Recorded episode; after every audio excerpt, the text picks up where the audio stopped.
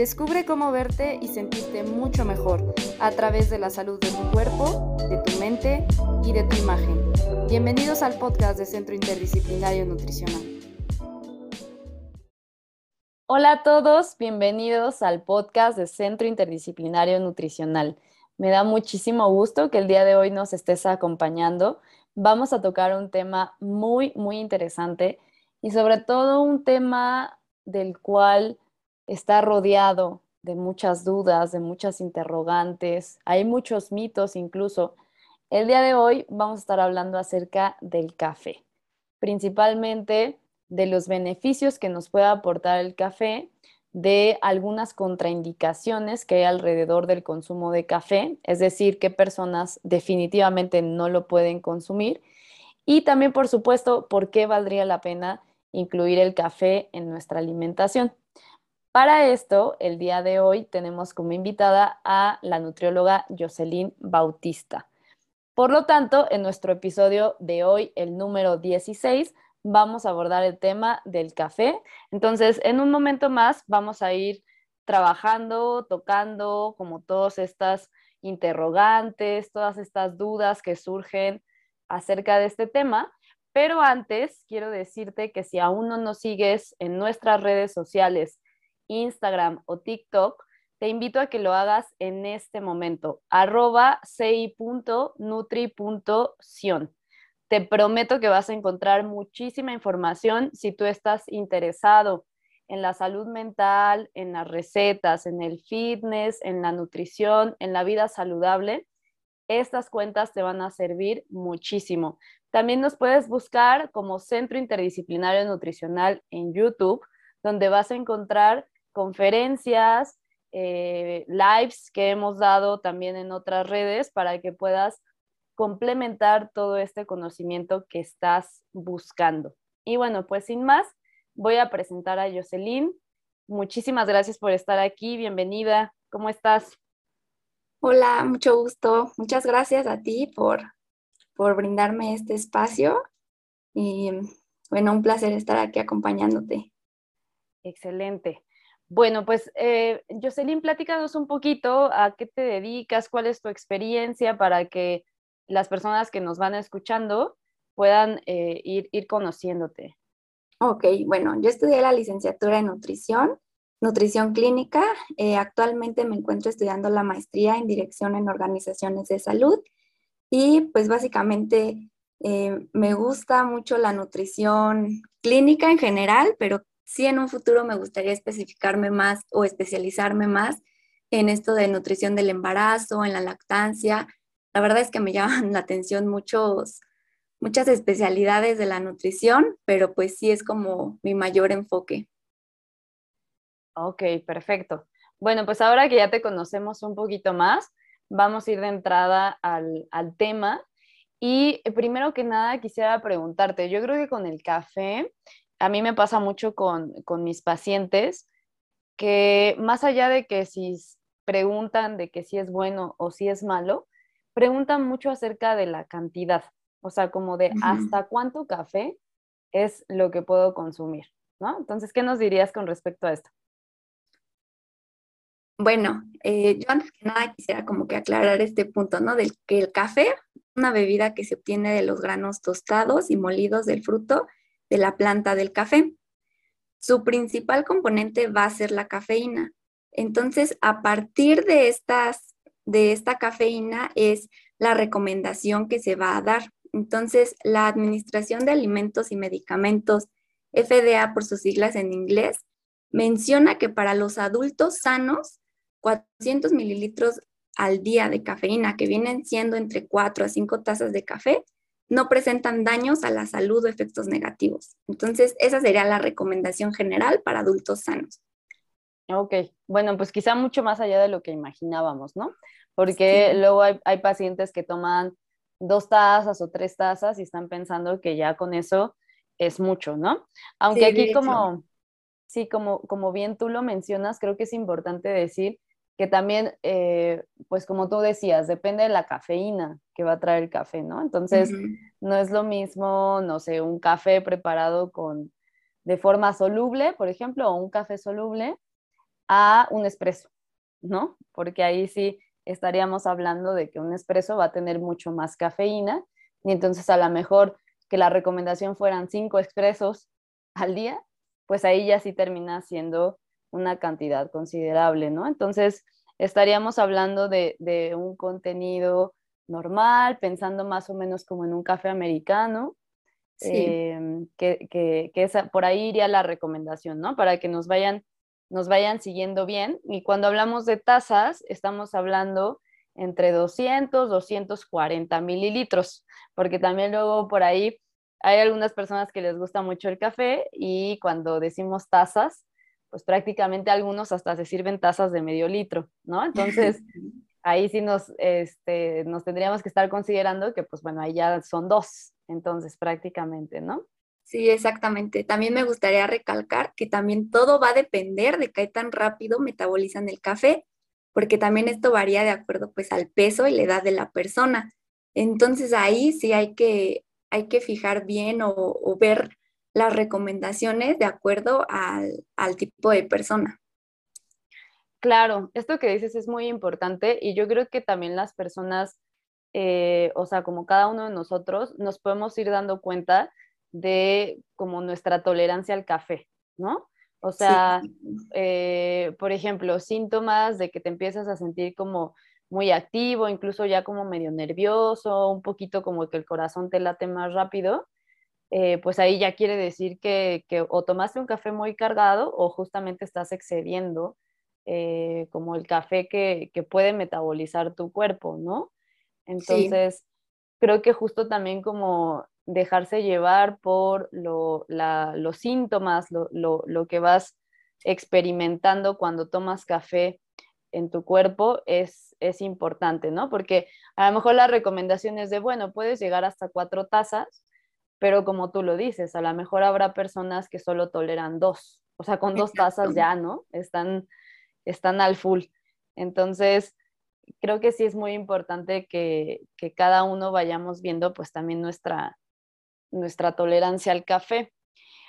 Oye, y también se sabe justamente que, el café pues tiene como su parte buena, ¿no? Entonces, ¿nos podrías ir contando cuáles consideras tú que son los principales beneficios del café? Sí, claro. Bueno, esto va a ir un poco relacionado, mucho más bien, a las propiedades del café. Entonces, su principal propiedad va a ser la cafeína, que aproximadamente en 250 mililitros de café van a haber de 84 a 105 miligramos de cafeína. Entonces también contiene vitamina B2, la cual mejora el estado de piel, uñas y cabello. Vitamina B5 que interviene en la degradación y metabolismo de ácidos grasos. Minerales como el manganeso, potasio, magnesio y niacina que intervienen en el, en el metabolismo de hidratos de carbono, lípidos y ácidos grasos. También facilitan la conducción nerviosa y la contracción muscular. También es importante aclarar que es una fuente importante de antioxidantes. El café se encuentra en el puesto número 6 en la lista de los 50 alimentos con más antioxidante. Esta sustancia puede prevenir o retrasar el daño de las células causadas por los radicales libres, los cuales son cambios químicos que ocurren en una, célula eh, precisamente esto eh, de la cafeína va a presentar efectos benéficos para ejercicios de fuerza, resistencia y rendimiento deportivo, ya que la cafeína estimula el sistema nervioso central, por lo que aumenta el estado de vigilia, disminuye la fatiga, mejora la concentración y relaja los músculos lisos de los bronquios.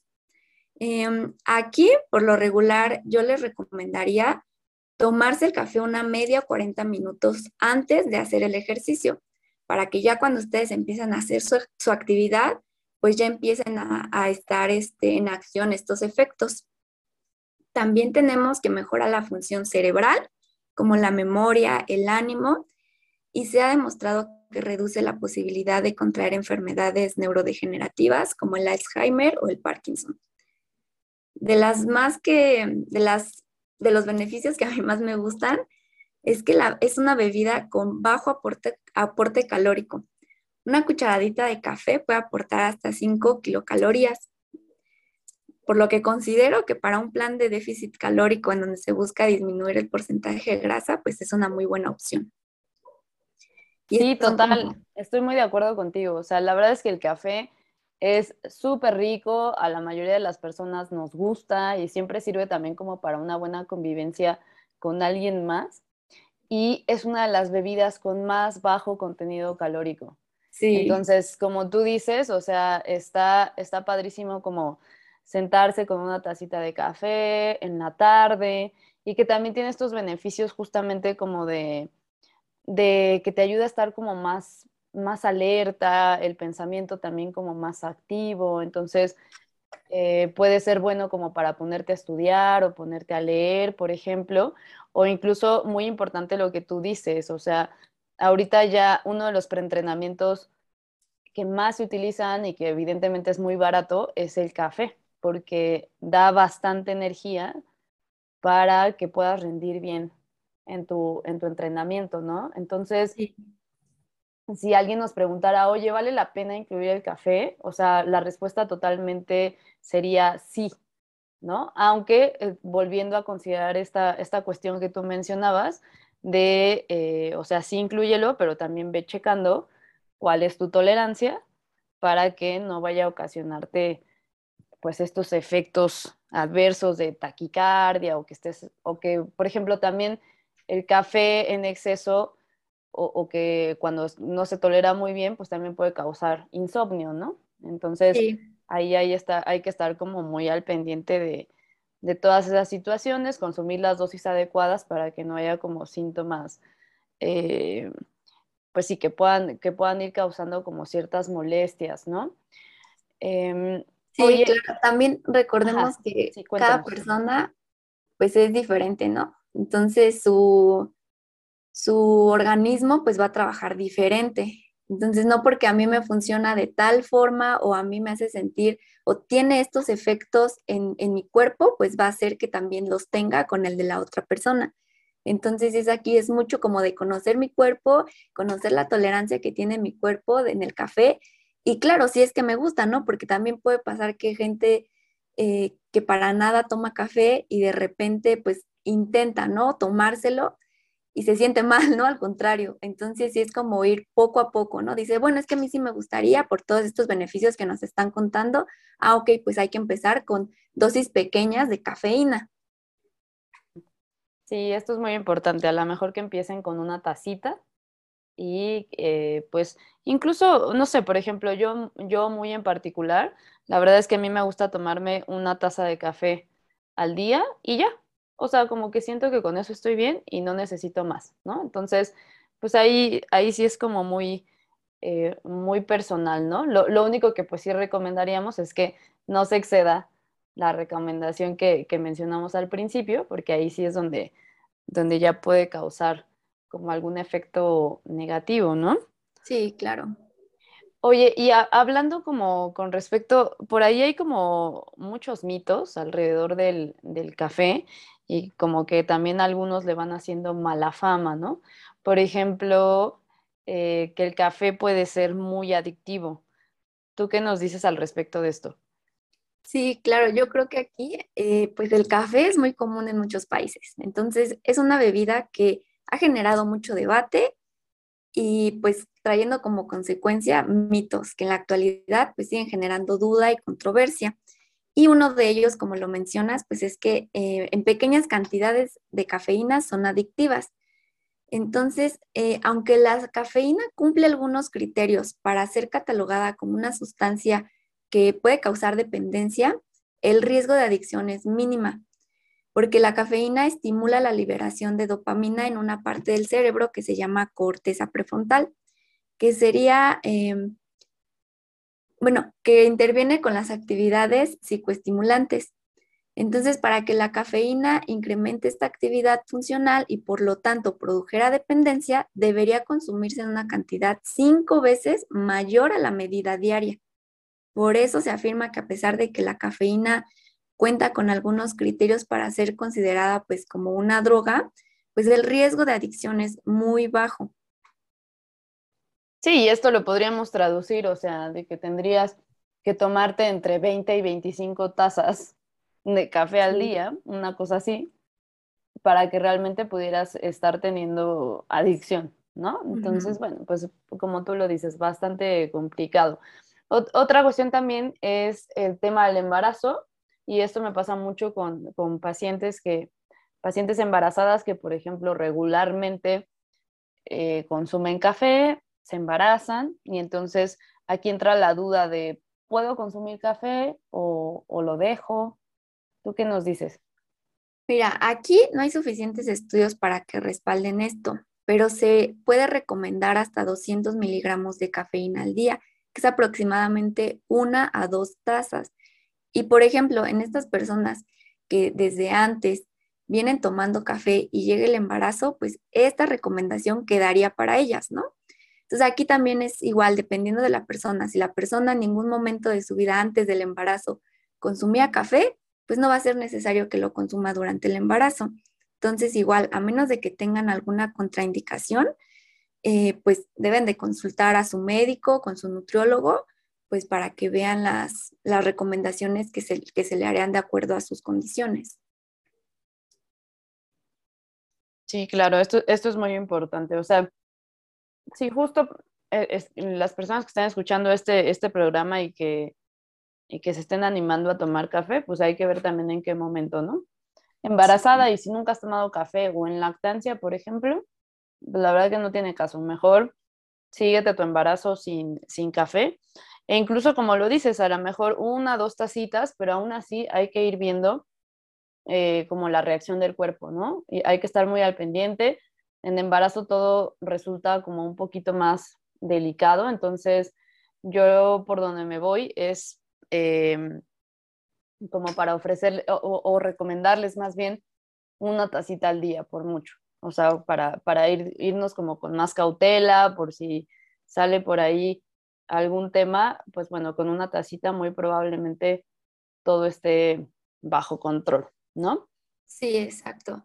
También que, pues, siento que esta recomendación va más para las embarazadas que no tienen ninguna, eh, pues que no han tenido ninguna problemática, ¿no? Que no tengan diabetes gestacional, que no tengan este, preeclampsia, entonces todas estas cuestiones, que realmente sea un embarazo, eh, pues por así decirlo, sano, ¿no?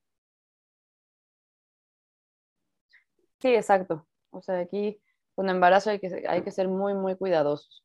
Oye, y también está como eh, este tema de que si tengo algún problema de, del corazón o algo relacionado, entonces ya no puedo tomar café. ¿Esto será verdad o no? Mira, aquí justo es un, es un mito que pues sí hace como que mucho, mucho ruido en la cabeza, porque pues Efectivamente, la cafeína aumenta eh, la frecuencia cardíaca, ¿no? Y en ocasiones puede elevar la presión arterial. Sin embargo, su incremento va a ser insignificativo. Eh, pero pues aún así no existe el motivo para que una persona, por ejemplo, con hipertensión bien controlada, no pueda tomar café. Entonces, eh, en este caso puede prevenir infartos, la cafeína puede prevenir infartos y se ha visto que podría reducir en un 10% el riesgo de muertes por enfermedades cardíacas, respiratorias y accidentes cerebrovasculares. Entonces, aquí igual, como en el caso de, de, las embarazadas, ¿no? Si está bien controlado su embarazo, que no tenga ningún este, riesgo, ninguna contraindicación, que va a ser igual, ¿no? Para las personas con hipertensión que estén controladas, igual, medir la cantidad de, de café, si es que anteriormente tomaba café, cuántas tazas al día de, café tomaba, entonces ahí va a seguir este, ajustándolo de acuerdo a su, a su condición.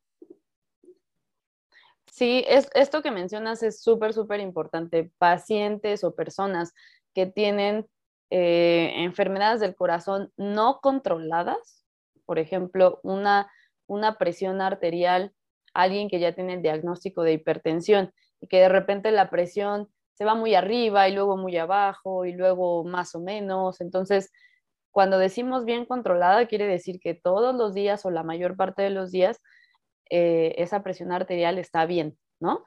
Lo mismo eh, en relación con cualquier enfermedad del corazón. Entonces, si ustedes saben que está bien controlada, ok, adelante. El consumo de café eh, está, está recomendado, pero si es que no, hay que ir teniendo mucho cuidado y mejor eliminar el café y una vez que la enfermedad esté bien controlada, ahí sí como irlo reintroduciendo poco a poco y estar muy al pendiente de los síntomas que ya mencionamos para que en caso que se presenten, volverlo a eliminar, ¿no? Entonces el café tiene muchos beneficios, pero no es para todos. Yo diría que para la gran mayoría, pero si hay un porcentaje pequeño de personas a las que no se los vamos a recomendar, ¿no?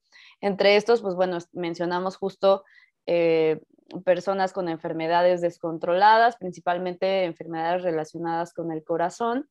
¿Qué otras personas nos podrías decir que, bueno, de plano mejor que ni lo consuman?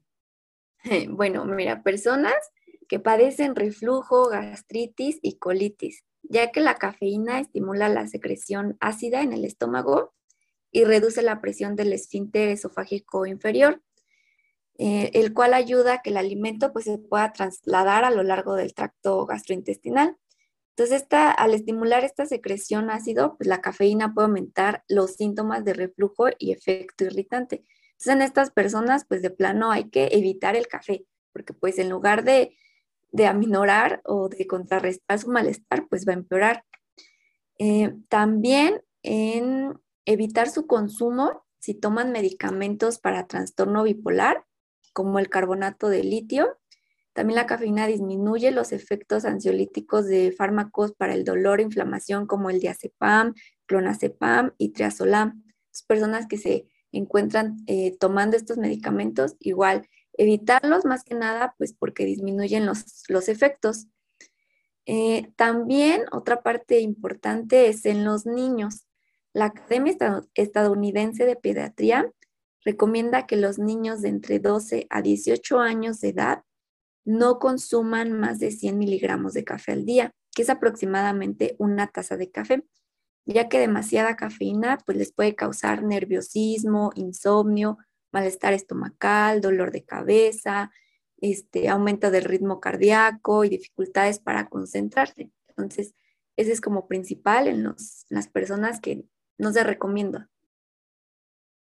Sí, o sea, justo lo, que mencionábamos, mencionábamos, perdón, eh, son muy poquitas, ¿no? Las personas que, no se les va a recomendar el café, pero sí hay que estar muy, muy al pendientes y cuando tomemos un medicamento, siempre hay que ver cuáles eh, son las contraindicaciones. Pues esto quiere decir qué alimentos, por ejemplo, no podríamos consumir o incluso qué otros, eh, otros medicamentos no se pueden combinar con el que ya estamos tomando. Entonces, esta parte es fundamental para que, eh, pues, hablando de este tema del café, eh, estemos seguros de que no hay como ningún, ningún problema o algún efecto adverso, ¿no? Entonces, este, pues como yo les decía en algún punto, la conclusión es café, sí, para la gran mayoría, eh, tiene muchos beneficios, vale la pena, sobre todo si estás entrenando y, si estás entrenando pesado, ¿no? O sea, eso también es importante decirlo, porque, por ejemplo, si tienes una sesión muy cortita de unos 15, 20 minutos de irte a caminar o trotar, la verdad es que no necesitas la cafeína, porque el esfuerzo, que, el esfuerzo físico que requiere el cuerpo, pues es muy bajito.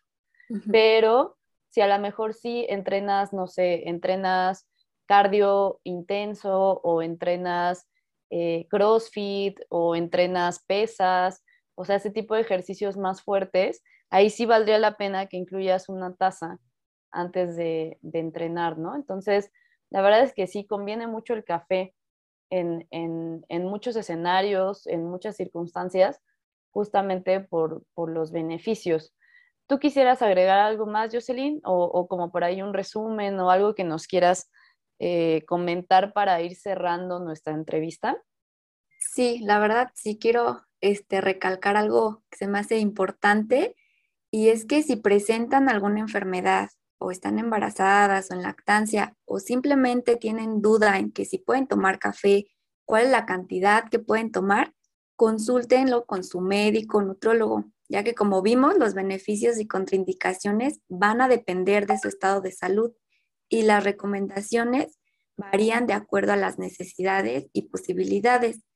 Entonces, pues como pudimos ver, los beneficios en y favorecen principalmente a personas adultas sanas. Entonces es como una parte importante, ¿no? Que, que, considero que, tomen y que tomen en cuenta, ¿no?